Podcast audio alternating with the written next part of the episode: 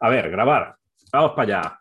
Álvaro Peña, eh, fundador y socio de iSocial Web, de la que también soy socio, una gran agencia de SEO, no solo grande porque sepan la tira, sino porque son la tira de gente. ¿Cuántos sois ahora ya, Álvaro?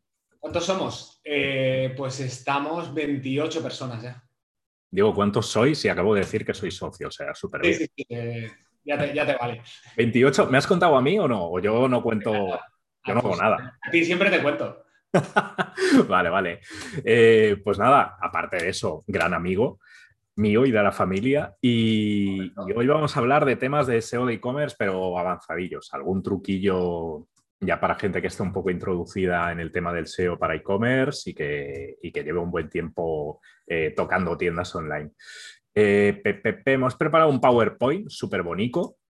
A ver, vamos a compartir pantalla. Está aquí. Pling. Venga, presentar.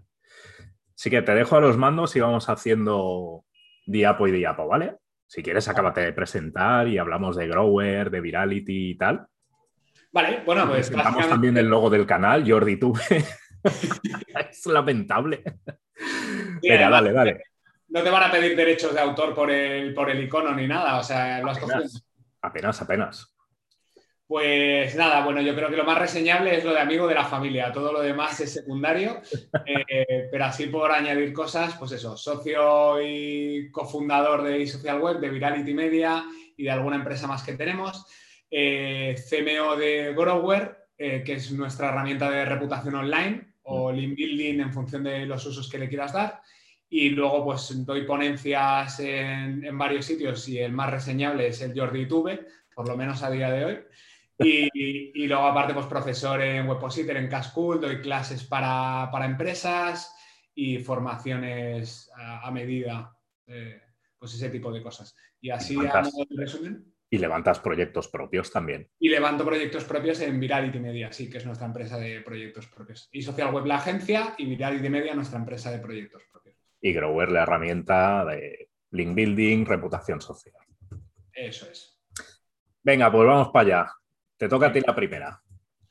Vale, pues nada, este tip lo que, lo que vamos buscando es básicamente intentar eh, ocupar al máximo espacio en las SERPs. Hay eh, un, tipo de esquema que nos permite generar preguntas dentro de, eh, dentro de tus resultados. Esto se puede hacer dos formas. O las preguntas las tienes dentro del texto y, o sea, bien hecho y mal hecho. Me refiero, dos formas, bien hecho y mal hecho. puedes tener simplemente el, el código del, esquema dentro, de, dentro de tu, del código de tu web y que no se vea la pregunta, que hay veces que Google se lo come, pero te puedes llevar una, penalización, vamos, más que penalización, que desaparezcan los, contenidos, incluso te podrías llevar una penalización por este tipo de, em, de uso de... Lo haces muy guarro, sí, sí, sí. Es muy guarro, sí. Yo lo he visto más en tema de estrellitas y, valoraciones inventadas y tal. Ahí he visto penalizaciones. En el caso de Fax no lo he visto, pero entiendo que por, por un mal uso de esto te lo podrías llevar igual. Y la idea es generar preguntas que estén relacionadas con el, con el tema que tú quieres. Por ejemplo, aquí hemos cogido el caso de TripAdvisor, que lo usan mucho y muy bien, que si abrís los, eh, los desplegables, pues salen enlaces internos a, a, parte de su contenido, con lo cual generan un contenido que está bastante bien a nivel de UX y, llevan desde las SERPs a búsquedas relacionadas y está muy bien tirado. Pero en el caso de un e-commerce, pues podríamos eh, hacer las eh, preguntas relacionadas con, una tipología de productos. Si tengo, pues yo qué sé, un producto de una farmacia online, por ejemplo, pues cómo consumirlo, eh, cuándo, el precio, los componentes, pues todo ese tipo de, preguntas las podríamos meter aquí y lo que haríamos es que ocupara mucho más ese resultado dentro de, dentro de las SERPs. Entonces, el slot eh, normal sería el de arriba de Trivago, el, tamaño del slot, y el de abajo, pues ya veis que pues, llega a ocupar casi el doble. Y puedes tener hasta, si no recuerdo mal, eh, cuatro preguntas dentro de tu, de tu, bloque. Entonces llegarías a ocupar, pues eso, entre un 2 o un 3% más, o sea, un 2 o tres veces más de lo que ocuparía la, posición. Entonces es, una opción que, funciona muy bien y que nos permite además aumentar la, la semántica dentro de ese de ese artículo o producto o categoría para, para generar un, contenido más enriquecedor y además enriquecer ese contenido también de cara al usuario. Sí, y bueno, y comentar que lo que pones aquí no es saca preguntas de Google o ASIN, sino que las saques de un ASIN de Amazon. Ahí eh, tienes preguntas reales de clientes eh, que preguntan cosas sobre el producto y tal. Pero vamos, eh, si estábamos también con el tema de semántica y demás, yo creo que casi mejor sacarlas de Google. De hecho, yo lo que hago es o las saco de Google o las saco de, de Ahrefs. Me voy a buscar keywords y le pongo el subapartado de questions y ahí me saca las preguntas relacionadas y más o menos cuántas búsquedas tienen al mes esas preguntas. Sí, ahí puedes sacar muchas ideas. También podrías tirar de Suggest, tanto del Suggest de Google como del Suggest de Amazon, mm. para ver búsquedas cruzadas, intentar responder, eh, yo qué sé, si buscan algún tamaño determinado de producto o, vamos, de eh, si son un paquete de 3, de 5, de 6 o eh, una variación de ese, producto, cualquier tipo de cosas, eso lo podrías especificar también en las preguntas. Se podría jugar un poco con, todo ese tipo de cosas. Venga, va, siguiente, pues. Eh, el número de productos en, los titles de categorías. Pues bueno, es algo súper chorra, pero al final es darle más información al usuario para intentar maximizar el CTR, como en la anterior diapo. Y aquí básicamente lo que haríamos es, eh, de hecho lo puedes hacer con un script directamente, coger el title de la, de la sección, en este caso la, la, sesión, la sección de butacas y mecedoras, y le ponemos entre paréntesis cuántos productos tenemos ahí dentro. Además, esto es dinámico, a la que le vas metiendo productos nuevos, pues sale 105, 110, etcétera, y lo que le da al usuario es una idea de la cantidad de productos que puede encontrar detrás del clic. Es una información más que le damos extra eh, versus a todos los competidores que salen en la SERP y puede hacer que nos consiga más clics. Sí, esto incluso lo podríamos cruzar con 20 eh, productos, 10 en oferta, o se podría ir jugando un poco con, otras, con otras ideas. Al final es lo que, lo que vas comentando, ¿no? El, aportar un poco más de, información que no tienen el resto de competidores. Y si tenemos un estocaje amplio o tenemos eh, pues ofertas o tenemos una zona de, de descuentos o lo que sea, pues podemos añadir todo eso con datos dinámicos para aportar un poco más de información. Sí, señor. Venga, dale. Vale, el trabajo de las paginaciones. Eh, este es un punto que hay mucha gente que no, lo trabaja bien y, que simplemente deja las paginaciones como vienen en, el e-commerce por defecto. Eh, las paginaciones al final o, eh, una página de listado que tienes una segmentación muy amplia de cara a las paginaciones o, un, número muy elevado de, de ítems de cara a las paginaciones, eso es un, vórtice de PageRank que se te va a ir a un montón de páginas que no, que no le estás aportando eh, prácticamente nada. Y además eh, tienes varios problemas ahí también de cara a la, complejidad de la arquitectura. O sea, por ejemplo, si cogemos el, punto 1, el de con pocos elementos, ahí no habría problema porque tienes 1, 2, 3, 4 y siguiente que te iría al 2 eh, sería un ítem duplicado, pero bueno, tienes cuatro elementos. El problema es cuando tenemos un número de elementos muy grandes. Podemos coger el de eh, con, niveles altos o con muchos elementos. Imaginaros que estamos en el de niveles altos y yo quiero ir a la paginación número, yo qué sé, 20, por ejemplo. Eh, claro, tenemos que tener en cuenta que por cada iteración estamos, eh, o sea, por cada salto, perdón, estamos perdiendo PageRank, ¿vale? Por, por, el dumping factor. Entonces, ahí estaremos perdiendo un, 15% de, del PageRank que está llegando a esa página. Cuantos más saltos tengamos, eh, más PageRank estamos diluyendo. Entonces, eh, si no segmentamos bien los productos en categorías y subcategorías y los agrupamos todos en una misma, en una misma categoría, tenemos el problema de que tendremos paginadores muy altos y tendremos con ello el problema de que tendremos muchas paginaciones y mucha pérdida de, y mucha pérdida de. Si cogemos el caso ese que comentaba, si yo quiero ir al, punto 20, me tendré que ir al 4, del 4, si entendemos que aparecen otros cuatro paginaciones, me iré al 8, del 8 al 12, así tenéis que ir eh, hilando cuántas iteraciones vamos a tener. Entonces, si dejamos un paginador así tal cual, tendremos problemas de complicar esa, arquitectura o, aumentar mucho los niveles de profundidad. Si en lugar de eso lo que hacemos es eh, poner 1, 2, 3 y 4 y luego eh, un salto de 3, por ejemplo, 7, 8 y luego 12 y luego ya los cuatro últimos, pues ya estamos acotando ese número de saltos porque desde el 12 o desde el 12, eh, 16, desde el 16 ya podré tener solo dos saltos seguramente hasta el 20. Entonces, reducimos el número de niveles de profundidad y esto se puede trabajar de muchísimas formas, dependiendo de si tienen valor o no tus paginaciones, eh, qué tipo de ordenación estás haciendo en, esa página. Entonces, en función de uno o de otro, lo ideal es tener eh, paginadores específicos para esa sección. Si en una sección, por ejemplo, los productos están ordenados por, por precio, por o por interés de negocio, por lo que sea, pues quizá los primeros eh, niveles son los que te interesa tener, eh, tener más payrun. Pues quizá tengo que poner menos paginaciones para derivarle menos payrun a páginas secundarias. al final, lo que tenemos que entender es que hay miles de casuísticas por los cuales deberíamos poder optimizar de una forma ad hoc ese paginador, no simplemente dejarlo ahí a, a libre albedrío. Esto, por ejemplo, podría ser el caso de un site tochísimo tipo un marketplace, por ejemplo, ¿no? En un e-commerce normal no suele pasar. De todos modos, eh, si tienes 68 paginaciones, es igual, tengas 40 o tengas 20, a lo mejor el problema ya no es tanto a nivel de SEO, sino de que has categorizado mal o que no has creado suficientes subcategorías. Porque ahora estaba pensando, que imagínate, 20 elementos por página, 20 productos, a 68 paginaciones son más de 1200 productos, tío. sí, es locura. Por lo general, todos. Sí, que por regla general es lo que tú dices, que es que hay un problema de segmentación, mm. pero también puede ser que es que tengas una categoría y luego subcategorías y en la categoría padre metas todos los productos de todas las subcategorías, que eso se ve también en e-commerce y no tienen por qué ser muy grandes.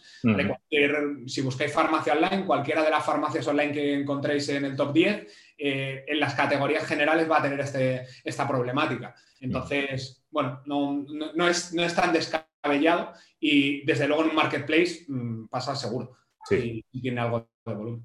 De ahí también, bueno, un tema que no hablaremos hoy, pero vamos, el tema del filtrado es súper importante. Ya no solo a nivel de SEO, pero joder, a nivel de UX, porque es que si no, el cliente no va a encontrar lo que busca. Eh, planteaos todas esas páginas en las que alguien aterriza y ve mostrando uno de 10.000 productos si alguien ve esa información, lo más normal es que diga, mira, me voy al buscador o uso los filtros o me voy, tío, me voy a otro sitio donde no tenga tanta oferta porque es que es una locura. No me voy a poner aquí a, navegar por los 10.000 productos, no tiene sentido.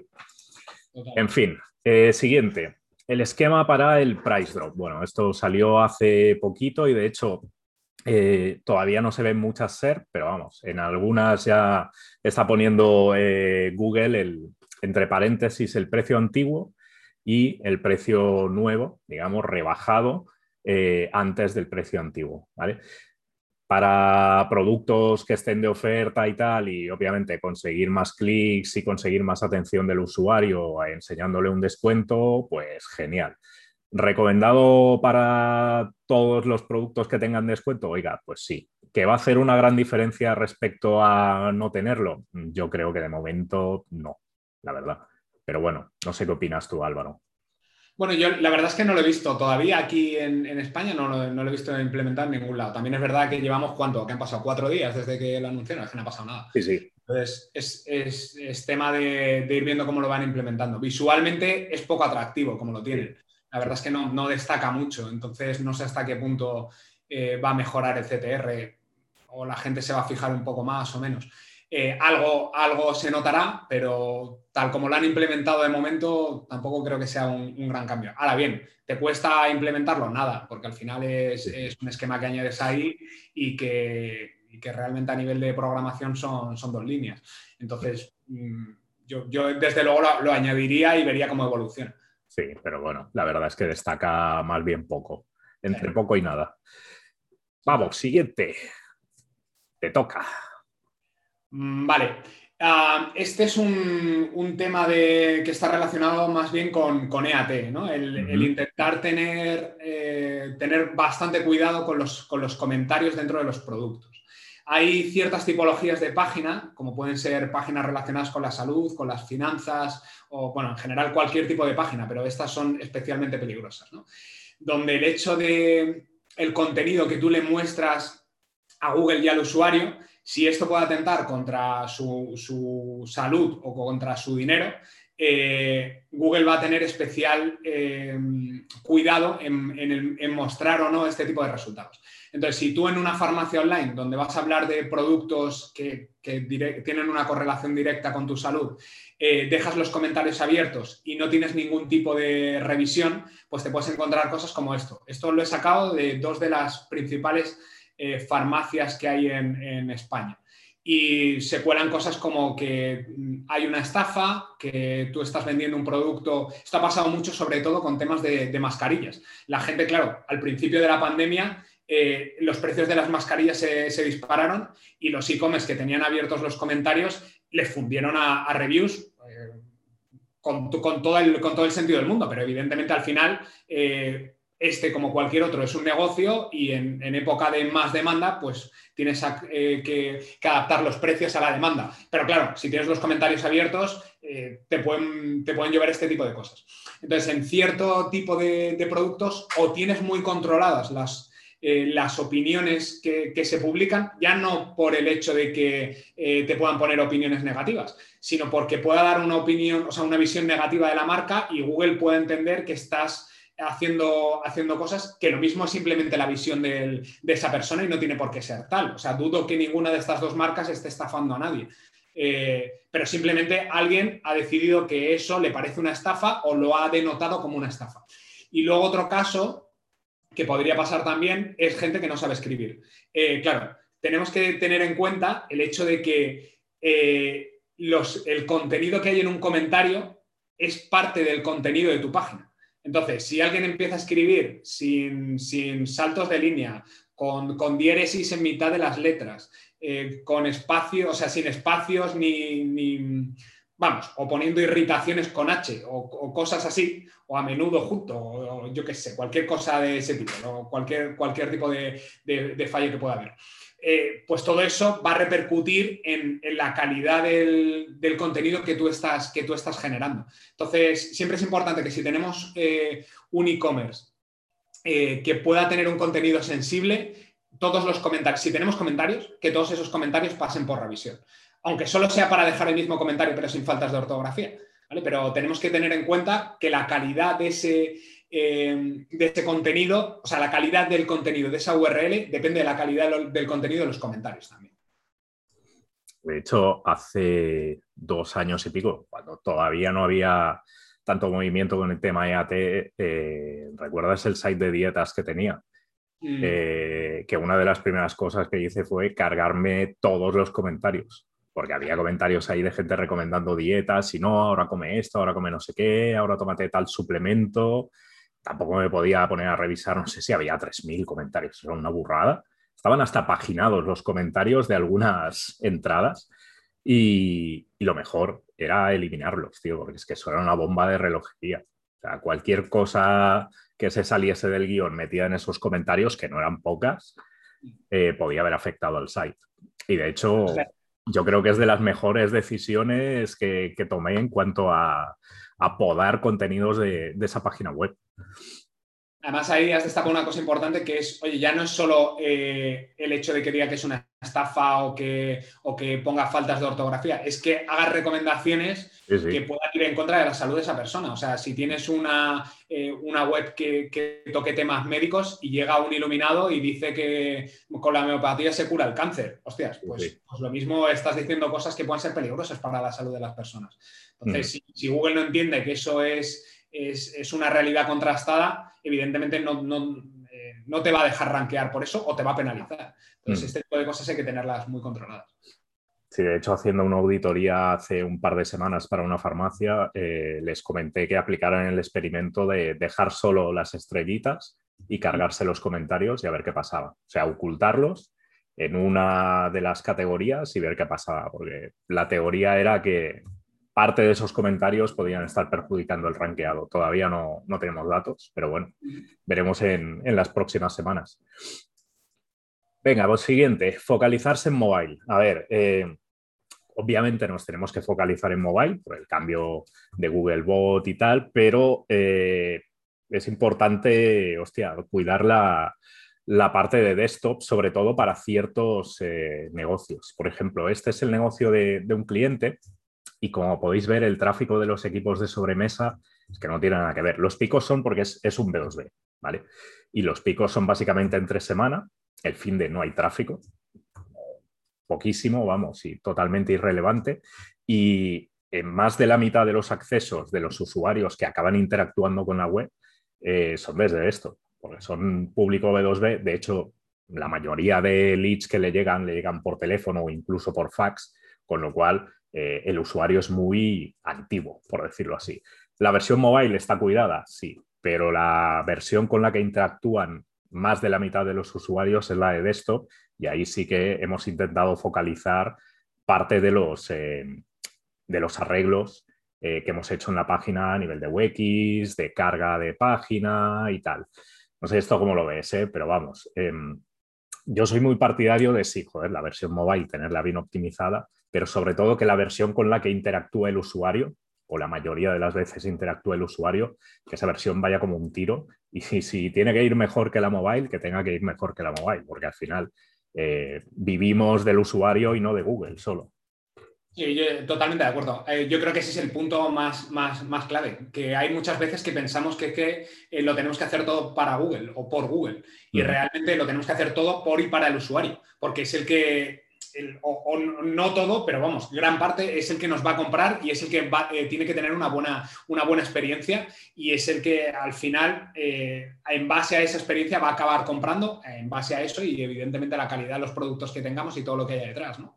Pero hay muchos sectores en los que eh, realmente un producto lo tienes que comprar desde el ordenador por lo que sea, porque necesitas una imagen de más, de más calidad del producto, eh, porque sea una compra más grande y lo quieras pensar y no lo vayas a hacer desde el móvil. Hay, ciertas tipologías de producto que, suelen comprarse más desde, desde desktop o simplemente que, los, que el e-commerce no está bien adaptado a, mobile y, la gente tiende a ir más a, a desktop y no puedes dar exactamente la misma experiencia en móvil y en desktop. No todos somos Amazon y podemos dar una experiencia perfecta en, móvil, ¿no? Entonces, eh, evidentemente tenemos que tener claro el tipo de, cliente que tenemos. Y a más a más, eso, si el cliente usa más un, dispositivo u otro. Y ya no solo en mobile y en desktop, sino en otros tipos de dispositivos o ciertos dispositivos de, mobile, que eso también nos lo hemos encontrado en ciertos análisis de analítica, que lo mismo... Eh, había un volumen muy alto de usuarios de una tipología de dispositivo determinado y, el, y, el, y la compra no funcionaba bien en, esa, en, ese, tipo, en ese tipo de dispositivo. Y eso te puede arruinar, si no haces un buen análisis de eso, te puede arruinar eh, las ventas simplemente porque, yo qué sé, porque son directivos y usan BlackBerry y tú BlackBerry no le has hecho, no le has hecho ningún caso a ese tipo de, dispositivo, ¿no? Pues eh, algo, algo similar. Sí, sí. O es empresa B2B de toda la vida y todos tienen instalado Windows con eh, Microsoft Edge. Y justo esa versión no funciona algo lo que sea. Y adiós, muy buenas. bueno, en el caso del B2B es, un mundo aparte, ¿eh? totalmente. Pero ya te digo que muchos de los leads que entran al final acaban entrando por, eh, por teléfono. Y eso que hemos metido formularios, HubSpot integrado para automatizar y no sé qué, pero, tío, al final hay mucha gente que ring y ala, y que venga un comercial a verme. Pero bueno, si pagan, ¿qué vas a hacer? Ahí, hay ciertas cosas. Por ejemplo, eh, mi padre, bueno, tú ya lo sabes, mi padre tiene, tiene Alzheimer y, compramos un, producto que son unos, unos batidos para mejorar las, eh, las conexiones de las redes neuronales. Eh, ese tipo de producto, el, el tipo de persona que lo compra eh, por regla general, se siente más a gusto comprando por teléfono. Y puede ser que haya ciertas tipologías de, personas que, oye, es una persona de más de X edad que no está bien adaptada a, algún tipo de dispositivo o, a las compras por Internet y le resulta más cómodo comprarlo por teléfono. Y pasa. Y tenemos que entender bien el, tipo de usuario que tenemos. Entonces, en ese caso, por ejemplo, esa tienda solo, eh, solo vende por teléfono, porque es que el resto es residual para ellos. Y y, tiene que funcionar evidentemente bien en un, ordenador o a través de, ese tipo de pedidos. Sí, no, recuerdo con quién lo hablaba el otro día, pero hemos tenido casuísticas en tiendas de clientes de, no, no, no me fío de, poner los datos de la tarjeta y tal, llamo y apunte mi número de tarjeta y pásemela usted, ¿sabes? Por teléfono y dices, hostia, tío, pero si vete a saber quién está escuchando, quién está al otro lado, si esa persona es de fiar o no cómo queda rastro de eso después. Bueno, en fin, es, un poco a veces el mundo al revés, estando a 2021, pero, pero bueno, es verdad que existen esas casuísticas, tío, hay que tenerlas en cuenta. Total. Venga, siguiente, le toca a usted. Vale, el tema de separar los sitemaps por, por tipologías o eh, segmentarlos o hacerlos más pequeños. Hay un estudio que salió hace un año más o menos. Eh, en principio, por, eh, por defecto, los sitemaps podrían tener, si no recuerdo mal, hasta 50.000 URLs. O sea, que podríamos generar un sitemap de 50.000 URLs y Google lo podría leer y no debería haber ningún, ningún problema. El tema es que este estudio eh, denotaba que si tú reduces el tamaño del sitemap, mejoras eh, la posibilidad de, de, crawleo de ese sitio. ¿Por qué? Porque al final Google se acaba descargando eh, archivos que son más pequeños y los procesa mejor. Entonces, aquí he puesto una captura de RAMMath porque en e-commerce yo no he visto prácticamente ningún, ningún plugin para Presta o para Magento o algo así que, segmente, que segmente sitemap de una forma medianamente bien. Entonces, el, caso de RAMMath lo hace muy bien, eh, que es que tú eliges exactamente para cierta tipología de página eh, cuántos enlaces quieres que tenga ese sitemap y te lo, y te lo segmenta en varios, en varios sitemaps. Y eso está muy bien, porque si tú tienes una web extremadamente grande, evidentemente no la tendrás en WordPress, pero bueno, para, hacer el símil, em, si segmentas esos sitemaps en sitemaps más pequeños, podrás trabajar, podrás trabajar mejor. Y aparte, aquí tenemos el, tema de cómo controlamos eh, la indexación de todos esos... Em, de todos esos segmentos, ¿no? El saber, oye, si tengo un sitemap de categorías, pues sé que qué, cobertura está teniendo ese, ese sitemap o de productos o de marcas. O sea, nos permite controlar un poco mejor todas esas URLs que, estamos segmentando en, función de las, de las, tipologías. Entonces, el tener los, los sitemaps bien organizados, incluso segmentados en sitemaps más pequeños, y tenemos en el caso de e-commerce hay e-commerce extremadamente grandes que pueden tener eh, categorías con miles de productos, pues quizá eh, no tener seis más de 50.000, sino de 10.000 podría ser una, una, buena opción. Ir poniendo simplemente guion 1, 2, 3 y los vas, y los vas segmentando. Entonces, este podría ser un, buen tip y yo he encontrado en webs muy, muy grandes mejoras importantes de, de, crawleo con este tipo de, de crawleo y de indexación, con este tipo de, segmentación de sitemaps. Muy interesante. En, PrestaShop hay un módulo que es el de línea gráfica, que sí que, bueno, es el único al menos que conozco que te separa sitemap de categoría, producto, marca y creo que te hace uno de las páginas CMS también. Pero Magento, por ejemplo, pero, te permite cortarlos, a mí es que no me suena. No, no, no, que va, que va, no. O sea, te mete, bueno, hasta 50.000. Por eso. Sí, sí. A ver, me imagino que modificando el código fuente y tal sí que podrás, porque al final es PHP. Pero vamos no, no te permite cortar directamente desde la administración del módulo. Vale, ¿qué más tenemos aquí? Ah, vale, sí. Selección de URLs a indexar por márgenes comerciales. Bueno, pues este tío de la barba es Pareto, el del 80-20, y básicamente mm, no, no, es ningún secreto. O sea, al final una tienda online sirve para vender y tú no tienes el mismo margen en todos los productos, o al menos no es lo normal, con lo cual, alguna vez en, sites que tienen mogollón de URLs de productos, de marcas diferentes o de categorías diferentes con diferentes márgenes, lo que he hecho es hacer un inventario de URLs, priorizando primero las que queremos indexar y que tengan más margen. Por ejemplo, pues eh, yo que sé, un proveedor o un fabricante con el que tienes un margen de un 40, un 50 o más, o tus productos de marca blanca, que ahí seguro que vas a tener más margen. Entonces, eh, si es un site grande, por ejemplo, en el caso que estoy pensando en un site, diría que de 50.000 URLs o por ahí, lo que hicimos fue un inventario de, a ver, tus marcas top y tus marcas top versus el margen que tienes, porque a lo mejor estás vendiendo Adidas, pero el margen que te queda es una chufa. ¿Vale? Entonces, lo que hicimos fue indexar y también trabajar el SEO de las, de las URLs principales por margen y después trabajar todo lo demás sobre todo priorizando eso, el, bueno, si lo que queremos es vender, coño, pues vamos a maximizar el beneficio. No vamos a trabajar desde el primer día URLs de productos en los que tienes un margen de un 5 o de un 10. Eso en algunos verticales es complicado porque, por ejemplo, en electrónica el margen siempre es bajísimo, pero en otros donde el margen puede ir desde un 10 a un 50 o sobre todo eso, si tienes productos de marca blanca y tienes un margen mucho más grande, pues tiene todo el sentido.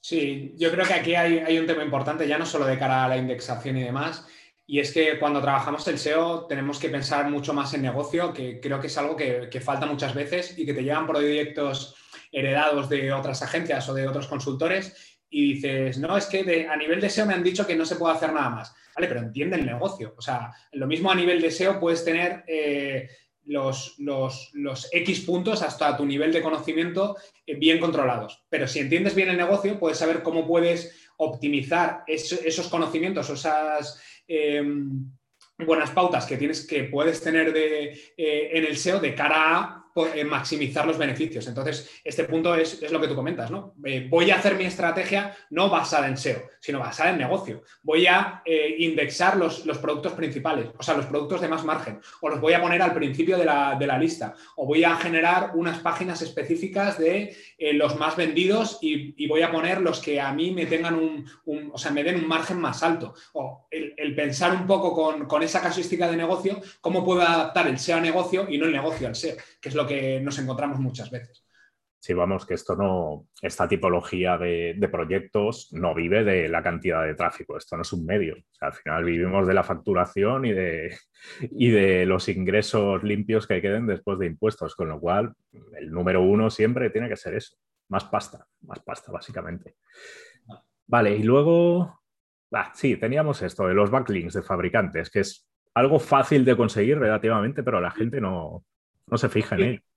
No, no, la, verdad es que hay muchas veces que tenemos eh, que tenemos e-commerce o tenemos tiendas donde tenemos un trato muy cercano con los, con los fabricantes, ahí he puesto una lista de fabricantes totalmente random, ¿no? Pero si tengo una tienda de ropa, oye, yo hablo de forma asidua con los fabricantes para que me, me provean los productos y al final, pues el roce hace el cariño, acabas, eh, acabas eh, hablando de una forma eh, constante y, de una forma cercana con el proveedor. Hay muchas veces que simplemente, oye, soy, eres mi proveedor, suelo venderte un volumen alto de este producto, ¿por qué no me mencionáis como, como vendedor X? ¿O por qué no simplemente hacemos un artículo en el que contemos lo bien que estamos vendiendo vuestro producto a través de nuestra tienda? O, sea, se pueden generar muchas sinergias con, los, con, los, fabricantes o con los, o con los proveedores o con X partes de la cadena en el cual podemos ya no solo conseguir enlaces, que evidentemente si nos ponen un enlace, pues fantástico, sino también hacer campañas de, marca, ¿no? El,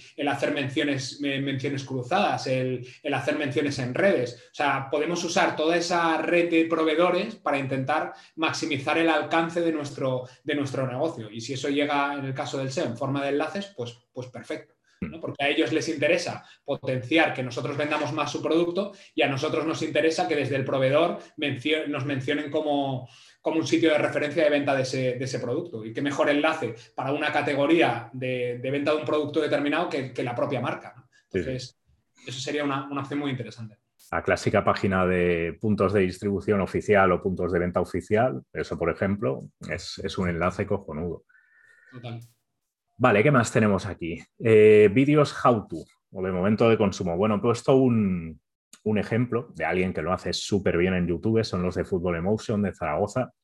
El canal de YouTube, la verdad es que os lo recomiendo porque ya no solo a nivel de producto hacen unas reseñas bestiales, sino que también eh, tienen una cantidad de contenido original hecho por futbolistas o marcas, gente con la que tienen acuerdos. Es una pasada. Y, ellos hacen muy bien el tema de los vídeos de momento de consumo o de cómo funciona no sé qué o de, en este caso, pues eh, dos diferencias, eh, bueno, las diferencias entre dos tipos de suela para fútbol sala.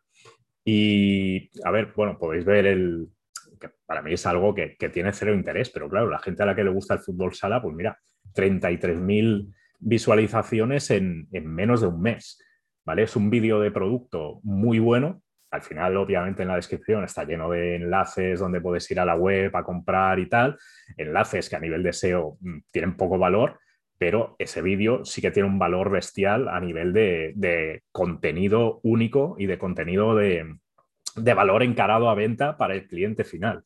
Y lo podemos meter en las fichas de producto también para diferenciar o incluso para jugar con la, con ganar más retención del usuario en la ficha de producto, lo podemos usar para un post del blog eh, de nuestra tienda online, pero vamos, todos estos vídeos funcionan muy bien y ya no solo a nivel de SEO, eh, a nivel de venta funcionan con un tiro, porque cualquier cosa que tú le puedas transmitir en un vídeo a un usuario y que no se tenga que leer o imaginar a nivel de veo una fotografía y me imagino que la pisada de esta suela es así WhatsApp, es mucho mejor.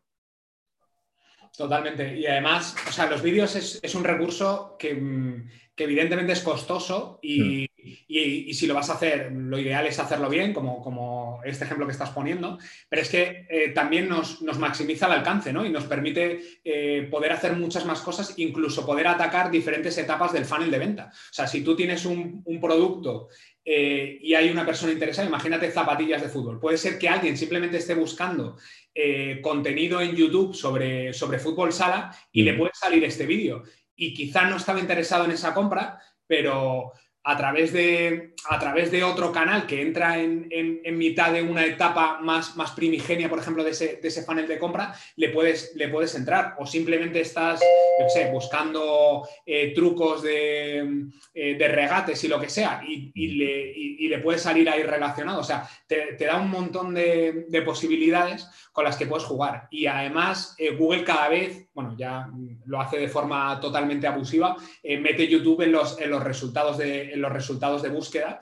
y mm. puedes estar rankeando ciertas keywords con un vídeo de YouTube o incluso puedes estar eh, rankeando fragmentos del vídeo eh, que hablan de, una cosa determinada, de, una búsqueda determinada y está rankeando dentro de las SERPs. Entonces, si segmentas bien el vídeo, si, vas eh, poniendo momentos dentro del vídeo y los etiquetas bien, eh, podrías además atacar todas esas keywords relacionadas con la, con la keyword principal y podrías jugar con todo ello. Y dentro de tu página web es lo que tú dices, es que lo puedes usar en mil sitios, en el, en el producto, en el blog, eh, lo podrías usar luego en redes sociales. O sea, un vídeo cuesta mucho usarlo, pero eh, te da muchos recursos y yo creo que es raro, si lo haces bien, es raro que no te dé un, un ROI positivo el, invertir en, algo bien hecho a nivel visual. Y además podrías llegar a colarlo en Discover también, que es una fuente de tráfico bestial. Y una de las cosas que, utilizo muchas veces es eh, sacar el listado de keywords que ya están posicionando para una tienda online y ver si la tipología de la SERP de esas keywords incluyen vídeo o no. Y a partir de ahí hacer un vídeo de, ese producto o lo que sea. Y una de las cosas que decía es que sí, cuesta hacer un vídeo, pero después lo puedes recauchutar para mil cosas, ya no solo para ficha de producto blog, ¿eh? también para redes sociales, como decías, o aislar el audio si funciona bien para un podcast, por ejemplo, o usar un, un translate de estos que coge el audio y te lo pasa a texto y meterlo dentro del post de un blog, que eso funciona también como un tiro. O sea que vamos, eh, cuesta producirlo, sí, pero puedes darle salida en N sitios y ya no solo a nivel de SEO, también lo de los eh, lo del Customer Journey que comentabas y de las eh, diferentes fases, pues es súper importante, tío. Hay cosas que, que un vídeo las resuelve mucho mejor. Sí, sí. Venga, ¿qué más tenemos? páginas de legales. Vamos para allá. Vamos allá. Pues esto va también en la línea de AT. O sea, hay mucha, durante mucho tiempo a nivel de SEO se ha entendido que las páginas legales eh, no tenían valor mm, como tal a nivel de, a nivel de SEO. Ah, pero sí que con todo el tema de AT, Google intenta garantizar que cualquier eh, página tenga cierto, eh, cierta fiabilidad. Y una fiabilidad, evidentemente, es una página legal bien montada con tus datos de quién eres, eh, qué haces, dónde estás, pues todo ese tipo de información, si, Google y el usuario pueden acceder a ella de una, de una forma correcta, eh, esto, esto, es importante, ¿no? El no bloquear por, por, robots o no poner enlaces no follow o no dejar no index las páginas legales, pues oye, mm, si, me preocupa a nivel de PageRank la fuerza que le voy a pasar a ellas, no tengas siete páginas legales, ten una, intenta eh, poner enlaces a, ciertas secciones a través de anclas, o hay, muchas formas de hacerlo. Pero la verdad es que a nivel a nivel de, fiabilidad de una marca, el tener una página legal eh, abierta, indexable, donde cualquiera pueda, pueda, llegar y ver la información de, esa marca es, relevante. Y también la podemos usar, o sea, si asumimos, o sea, si lo pensamos a nivel de SEO y asumimos que la página eh, legal va a tener mucha autoridad porque va, va, a estar repetida en, todos los, en todas las URLs de, de la web, pues quizá podemos usarla también como eh, página contenedora de PayRun para derivar PayRun a secciones que a nosotros nos interesen, poniendo un módulo abajo del todo de mis productos destacados o lo que sea. O sea, se le pueden dar muchas vueltas realmente para, aprovechar esa, pérdida de PayRun que puedes estar teniendo ahí, eh, pero sí que a día de hoy es más que recomendable el intentar tener todas las páginas eh, legales y demás indexables, legibles, rastreables, etc. etc súper importante en farmacia para farmacia, por ejemplo. O sea, de hecho, eh, si en farmacia para farmacia puedes incluso meter un enlace, está el propietario de la farmacia y un nombre y apellidos, pues enlace al colegio de farmacéuticos, a la ficha de esta persona, su LinkedIn, que tiene artículos publicados en Scholar, por ejemplo, de Google, enlazarlos, etcétera. Eh, y sobre todo no hacer esa cosa tan de nichero que es eh, voy a coger mi mail y los datos de la SL y lo voy a meter como imagen, porque entonces no sirve de nada que metas una página de legales. Total. Vale, venga, siguiente. Eh, interlinking de contenidos del blog y fichas de producto. ¿vale? Esto puede ser bidireccional, Podemos enlazar contenidos del blog desde nuestras fichas de producto, pero sobre todo es importante enlazar desde el blog a fichas de producto. Por ejemplo, aquí Don Disfraz lo está haciendo muy guay en un post que hablaba sobre eh, disfraces de vikingo, que además es un post que se puede viralizar y puede recibir tráfico. Decíamos antes lo de Discover, redes sociales, etcétera. Por ejemplo, pues imaginaos que está a punto de llegar carnaval o que otra vez se ha puesto de moda la serie esa de vikingos que hacían en HBO, creo recordar, o hay una nueva temporada, se viraliza este post y nos puede traer muchos clics y nos puede traer relevancia a nivel de interlinking a las secciones de hachas, espadas, casco con cuernos, set de vikingo, set de vikingo infantil, etcétera. Y si lo rematamos con un vídeo ya, pues mejor que mejor. Sí, al final el, intentar llevar ese usuario informacional a negocio es algo que evidentemente un e-commerce lo tiene que trabajar bien. Eh, hay muchas veces que dicen, eh, tengo que tener un, un, blog porque es bueno para el SEO. No, no es bueno para el SEO tener un blog per se. Es bueno para el SEO tener un blog bien hecho y, que lo puedas convertir en negocio. O sea, que te pongas a atacar keywords porque tienen mucho volumen de tráfico, pero que, son cero transaccionales no tiene ningún sentido. Entonces, esto mm. estaría, estaría muy bien hilado. Si, si algo se puede viralizar o, puede tener búsquedas que puedan acabar en una intención transaccional, pues oye, vincula esas, esas dos partes y aparte eh, contextualiza esos enlaces dentro de un texto que, está totalmente relacionado y que, le, y que le va a aportar valor semántico. Mm. tiene todo el sentido del mundo. Totalmente. Y los textos en las categorías. Venga, vamos para allá. Bueno, tú has hecho más experimentos que yo en esto, pero mira, justo ayer lo estaba comentando con, con Japkub Motica y, y, llegamos a la conclusión, o al menos yo he llegado a la conclusión de que Google se los pasa por el forro. Pero venga, ¿qué opina el experto?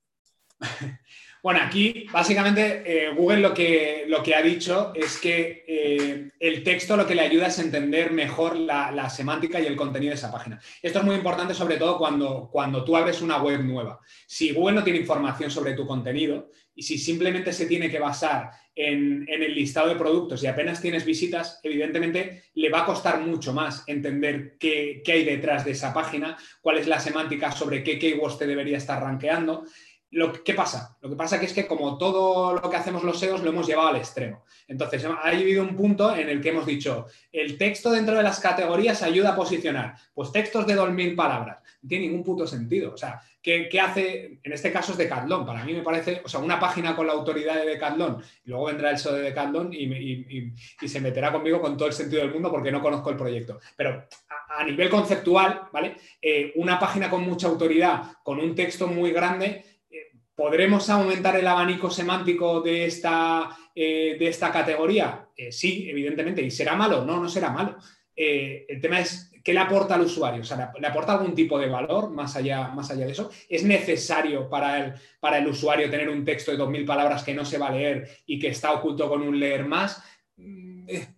No lo sé. O sea, creo que tenemos que evolucionar a algo que tenga sentido para el usuario. Si es una web nueva que tenemos que dotar de, más información a, esa categoría, ¿vale? Pues le pondremos algo de texto e intentaremos eh, seleccionar las, entidades o los términos que, que más información le van a aportar a Google para entender ese contenido y además intentaremos que eso tenga algún valor para el usuario. O sea, si estoy en una sección de leggings, pues podré destacar las ventajas que tienen mis leggings versus el resto de tiendas. O le podré intentar usar ese texto para aportarle más valor eh, al usuario cuando lo lea. Pero textos mm, por sí, que no digo que sea el caso del de Decathlon, que he cogido este por, coger una marca relevante que tuviera un, buen texto, ¿vale? Pero esto lo tienen Zalando, lo tienen mil, webs que rankean muy bien y que, y que trabajan muy bien esos contenidos. Creo que también aquí hay un problema, que es que como esto ha funcionado muy bien y lo hemos usado durante tanto tiempo los SEOs, a ver quién es el primero que se atreve a quitar ese texto y a ver qué pasa, ¿no? Entonces, bueno, esto puede venir heredado de hace dos años, sí, o sí, dos años sin, sin, ir más lejos, y es, oye, estoy dispuesto a perder todo ese abanico semántico si quito estos textos, me molestan, afectan a la UX, pues bueno, lo mismo si es un trabajo que ya está hecho y no le afecta a la UX, pues lo puedo dejar ahí. Pero de cara a generar nuevos contenidos, tenemos que entender el estado del proyecto, la autoridad que tiene o X. A una, a una marca potente quizás le hace más daño el tener un texto ahí enorme a nivel, eh, a nivel de marca o a nivel visual eh, que, los beneficios que le puede dar, ¿no? Entonces tenemos que jugar un poco, un poco con esto y entender realmente para qué vale. Y si, si necesitamos textos de 2.000 palabras, que, lo dudo, que necesitemos textos extremadamente grandes. Simplemente hacer una buena selección del contenido para, para, mostrar lo que realmente le puede aportar valor al usuario y le puede aportar información a Google para entender ese contenido yo me estoy imaginando como usuario entrar en la categoría de mallas deportivas y encontrarme este tocho. Y vamos, bueno, aunque esté con un leer más, ¿eh? pero tú imagínate esto en una pantalla de móvil. Llegas aquí y la intención de búsqueda es voy a comprar mallas deportivas y me encuentro aquí el Quijote, tío. O sea, esto... está, abajo del todo y a priori no, no debería afectar a la experiencia de usuario. Pero, pero bueno, aún así es eso. Es que, es que te encuentras e-commerce, o sea, este no es el caso ni mucho menos, pero te encuentras e-commerce en los que le meten un texto de 400 palabras arriba a un wall que, que, tienes que hacer scroll dos veces para llegar a los productos. O sea, mm. eso no entra en ninguna cabeza. Todos hemos visto tiendas online de esas y eso, mira, que lo hagas en los pero que lo hagas en una tienda online, tío, y más, por ejemplo, webs como Decathlon, que es una tienda online absolutamente consolidada en su vertical, no necesita estos textos para posicionar las keywords transaccionales. ¿Que le dará más riqueza semántica? No digo que no, pero tú quítale este texto y no va a dejar de ser el top 1 para mallas deportivas o para leggings de algodón por quitar un texto. Es porque tiene la mejor selección o porque Google entiende que Decathlon es la hostia en su vertical y no vas a encontrar mejor producto, servicio, precio, etcétera, que en Decathlon. Pero vamos, podríamos hacer el experimento, ¿eh? Pero vamos, ya te digo que, que dudo que las transaccionales las pierda. No, y además es que hay muchas veces que dices, oye, estoy rankeando para keywords y no sé muy bien por qué, porque no tengo contenido. Pero, o sea, no tengo contenido de texto, pero realmente sí que tienes productos que, que, responden a esa intención de búsqueda. O sea, al final lo que nos tenemos que preocupar en un e-commerce es lo que haríamos en una tienda física. O sea, si yo quiero que vengan a mi tienda a comprar eh, leggings, pues tendré que tener la mayor variedad de los mejores tejidos, al mejor precio y tal. Y rankearé por leggings al mejor precio porque cumplo esa intención de búsqueda. Más allá de que si tengo en el texto el leggings al mejor precio en Decathlon, pues evidentemente eh, eso le aportará mucho más valor y será una estrategia mucho más eh, escalable y, larga en el tiempo a todos los niveles, a nivel de experiencia de usuario, a nivel de venta y a nivel de SEO. Entonces, es, es evolucionar un poco todo esto que ha funcionado durante mucho tiempo, pero darle un poco de sentido de cara al, tiempo en el que nos encontramos del SEO. Hmm. También depende de, la autoridad que pueda tener esa web dentro del nicho, porque, por ejemplo, siempre pongo el mismo ejemplo, ¿eh? pero Zoman, que es el número uno en venta de instrumentos musicales a nivel europeo, rankea por keywords de marca o por keywords como guitarras eléctricas y tal, sin texto en ninguna de las categorías. Y en algunas marcas está por encima de la web de la marca porque, bueno, Google entiende que si vas a buscar la mejor selección de guitarras, yo que sé, Fender, Telecaster, pues la vas a encontrar en Zoman porque es la hostia el catálogo que tienen, el volumen de ventas que tienen, la autoridad que tiene dentro del nicho, etc. Pero bueno, claro, es un recorrido, es lo que tú decías al principio. Si acabo de sacar una tienda, pues obviamente estos textos me pueden ayudar. Eso es. Vale, venga, siguiente. Creo que ya terminamos, ¿eh? porque de unido. Boards de Pinterest para backlinks y tráfico relacionado. Bueno, esto es algo que ha explotado mucho uno de los eh, e-socials, eh, Fabio, eh, y que hemos usado para, algunos proyectos, al menos yo, que es crear los boards de Pinterest, no solo para generar enlaces, que también, aunque tampoco, o sea, generar mil enlaces desde Pinterest no te va a hacer una gran diferencia, pero lo que sí te puede traer es mucho tráfico relacionado. Y boards de Pinterest para ciertos productos que son muy visuales o muy de momento de compra y movidas así, eh, te puede traer un tráfico bestial. Por ejemplo, estoy pensando en hogar, decoración, incluso temas de moda, eh, calzado, etcétera, o las piscinas, ¿vale? Eh, y el tráfico relacionado que te puede llegar a traer Pinterest a nivel mensual puede ser bestial. El, el más bestia que tenía era el del site este de dietas y creo que tenía como 700.000 visualizaciones al mes, una burrada. O sea, la, tercera fuente de tráfico del site era Pinterest puro y duro. Y obviamente pues habían enlazado todos los artículos y demás. Pero vamos, eh, además crearlo porque la relación esfuerzo y tráfico que te puede traer es mínima.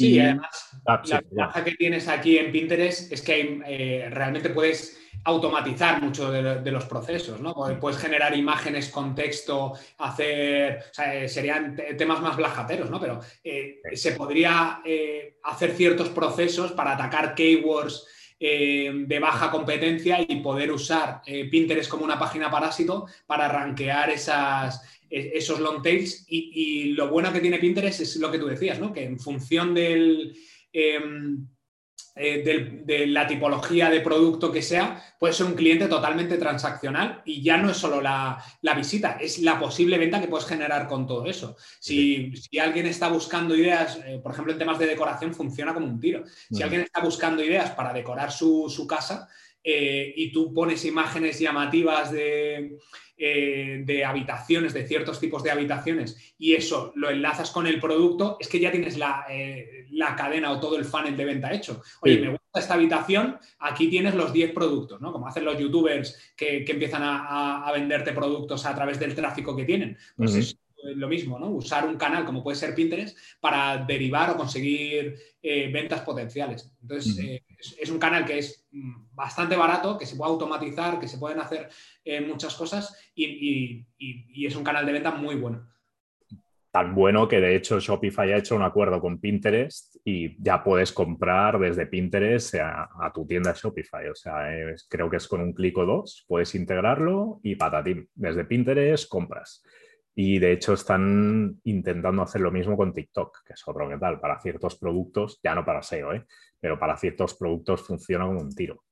Bueno, va también en la línea de, Google lo que está haciendo con, eh, con, YouTube, ¿no? El hecho de reconocer productos dentro de los vídeos e intentar llevarte a la parte, a la parte transaccional, ¿no? Eso es algo que quizá Amazon siempre eh, le, ha, comido la tostada de cara a la, transaccionalidad del entorno en sí versus el de Google, que es muy informacional. Y y Google ya se está buscando las vueltas para, oye, incluso el contenido más informacional que tengo, ¿cómo, lo puedo cómo le puedo sacar rentabilidad? O sea, al final es tráfico, son visitas y todos acabamos comprando. Pues ese, el encontrar esa sinergia, ¿no? Lo que hablábamos antes a un nivel mucho más ínfimo, que es el, artículo relacion, o sea, el, artículo en el blog, llevarlo al e-commerce. Pues oye, Google es un gran entorno que tiene contenido, mucho contenido informacional, o YouTube es un gran entorno que tiene mucho contenido informacional. ¿Cómo puedo convertir eso en ventas? Y de ah. ahí monetizar por otra, por otra vía, ¿no? Sí, señor. Vale. link to fragment. Vale, Link to Fragment. Esto, eh, esto está muy guay. O sea, si tienes eh, productos donde el precio es muy competitivo, lo que podríamos hacer, hay, bueno, los fragmentos dentro de Google, ya hemos visto que eh, para ciertas búsquedas Google, nos, devuelve fragmentos, ¿vale? Entonces, podemos aprovechar este, este tipo de búsquedas o, es, o esta funcionalidad para eh, destacar, por ejemplo, el precio de un producto determinado. Aquí he cogido una, hamburguesa vegana, entonces a través del, del add-on que, te da en Chrome eh, Google, que de hecho Lino hizo uno también, está el de, el de Lino y este de, y este de Chrome.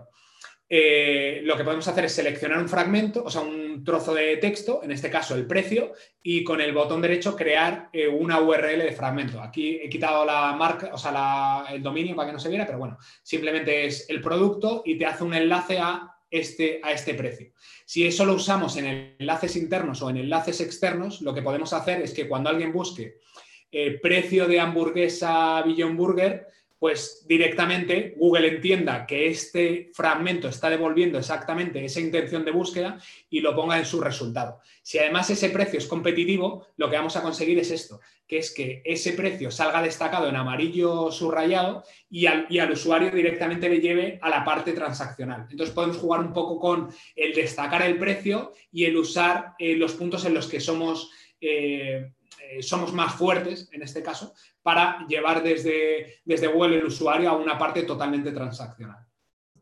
Qué buena estrategia y qué mal producto, tío. si no has sangrado antes, no. Oye, que las hay que sangran ya y todo, ¿eh? ¿Qué dices? Sí, sí, sí, hay algunas que hacen, sueltan ahí el liquidillo. De hecho, estas son, son de, ese, de ese tipo. que, que, la estás haciendo y luego suelta un liquidillo así. Eh, se lo están currando, se lo están currando mucho. Hay, hay varios productos de hamburguesas eh, veganas y, vegetarianas que la verdad es que ya tienen unos niveles. Vamos, yo no, sé cómo serán las otras, porque ya después de 10 años no me acuerdo cómo antes había una hamburguesa, pero, pero sí, sí, está bastante burrado. En la próxima barbacoa de Social, Álvaro, que siempre es en casa de Álvaro, eh, hay que probar estas hamburguesas. Eso es. Ahora, salen caras como su puta madre, o sea que. Oye, pero a ver, pero. Pero el social va como un tiro, tío, ya está. Ah, sí, sí, es verdad. Venga, eh, siguiente que es eh, link do follow desde Amazon. Venga, va, penúltima ya. Esto si tenéis una aplicación o si no podéis hacer una aplicación, yo de hecho lo intenté colar en su día, pero bueno, había hecho una aplicación que era tan chufa que ni me la aceptaron. Eh, dentro de los datos del desarrollador, veis que podemos poner el mail, eh, normalmente te piden un enlace a los textos legales, las condiciones o política de privacidad o así, pero muchas veces puedes meter un enlace a la home, por ejemplo, o a una eh, subcategoría. Entonces, eh, puedes meter un enlace de un follow desde Amazon. Obviamente, esto es una ficha de producto con una app que se indexa, Google la rastrea, encontrará el enlace y es un enlace cojonudo que de hecho podríamos incluso usar algún dominio expirado, inventarnos una app, meterlo ahí y desde la home de ese expirado que tiene un enlace desde Amazon, hacer otro enlace hacia nuestro e-commerce. Pero vamos, es una manera de conseguir, al menos la única que yo conozco, de conseguir un enlace desde Amazon a una tienda o a una URL externa eh, a menos que seas, pues yo que sé, un proveedor de servicios de pago o de logística o lo que sea, que entonces muchas veces te enlazan desde eh, la documentación de Seller Central o el listado de proveedores eh, de Amazon de logística, porque apareces en, bueno, reseñado ahí, pues yo que sé, sale de HL, MRV y tal, todos estos servicios, pero bueno, si queréis conseguir un enlace de follow desde Amazon, que yo sepa, esta es la única manera. Sí, yo no conozco otra. Es, bajar en Amazon y tocar el código fuente, pero claro. Y la última es eh, un do follow desde Trusted Shops, que de hecho puede ser desde Trusted Shops, opiniones verificadas, Ecomio, lo que sea, eh, o incluso confianza online, ¿vale? Pero tened en cuenta que cada vez que tú creas un, un eh, perfil dentro de estas páginas, Trusted Shops es un, es un integrador de, de, reseñas, automatiza enviar reseñas, mails de reseña a tus clientes para que dejen su opinión sobre el producto, el servicio, etcétera, y tiene una autoridad bestial. Por ejemplo, en, bueno, en toda Europa tiene una autoridad bestial, pero en Alemania, por ejemplo, es el número uno. Trusted Shops hay muchos usuarios que ya no compran en la tienda online si no ven el badge de Trusted Shops, porque, bueno, tiene una envergadura tal la empresa dentro del territorio alemán que mucha gente ya solo se fía de comprar en una tienda si está Trusted Shops detrás auditándola. Y te puedes llevar un enlace de follow obviamente estés pagando, porque el servicio de Trusted Shops es de pago, pero bueno, te puedes llevar un enlace de follow muy chulo. Y además normalmente es en trustedshops.com barra eh, nombre de la tienda, con lo cual no es el típico do follow que queda enterrado en una sub, sub, sub carpeta. Y lo mismo pasa con Ecomi, opiniones verificadas y demás. Así que es un enlace muy guapo. Y aquí lo único que creo que tendrías que tener en cuenta es si realmente vas a tener buenas opiniones, porque lo mismo es un tipo. O sea, guerra. Si vas, a vender productos de, AliExpress, pues este, eh, quédate sin este enlace, porque si no te va a reventar a, opiniones, ¿no? Por, los, por los tiempos de envío y demás. Pero desde luego a nivel de, autoridad e incluso para ocupar más espacio en las SERPs, el poder trabajar todo este tipo de, páginas de, para cuando alguien busca en mi marca más opiniones, ¿no? Eso. Tener el tener páginas verificadas y, con, con, buenas opiniones, esto, esto funciona muy bien. Sí, bueno, y a nivel de conversión, obviamente, y de reputación es lo que tú decías, que si alguien busca no sé qué opiniones y lo primero que encuentra es esto y tienes un 4 sobre 5, 5 sobre 5, pues perfecto, tío. Y para todo lo demás, falsear opiniones. Pero eh, eso no lo tocaremos hoy. Vale, guay, tío. Pues Álvaro, ha sido muy guay. Yo al menos he aprendido un montón de cosas. Luego si las aprenden los demás, pues oye, mejor que mejor. Y si no, pues tampoco se devuelve el dinero. Así que ha sido una charla muy agradable. Y así, aparte, también nos vemos, porque ahora hace días que no, ahora un mes o así que no nos vemos, desde que fuimos al parque con los críos. Así que así nos vemos las caras, tío. Sí, no, oye, yo ya sabes que encantado siempre echar un rato contigo y si es hablando de SEO o de cualquier chorrada, me lo paso igual de bien. O sea, que por lo menos hoy que, haya servido para, para, educar un poco más o para contar algún truquito un poco más al, resto del mundo. Así que nada, muchísimas gracias por, por darme la oportunidad de estar aquí en tu canal ese con el, con el logo fantástico, te podías hacer uno, uno nuevo. y, y nada, cuando seas famoso, eh, sigue llamándome. Ya soy famoso, Álvaro. Ah, vale, vale, perdón. Me refería en YouTube, no en, el resto del mundo. YouTube no sé. Bueno, eh, todo eso de, hay que suscribirse al canal, hacer like, comentar, compartir el vídeo, porque si no, no me haré famoso nunca y no me podré hacer una casa con cuatro piscinas como la que tiene Álvaro. Eso, sobre todo, tenerlo en cuenta. Es lo que es. Bueno, guapo, pues muchas gracias. Un abrazote. A ti, cuídate mucho. Adiós. Adiós.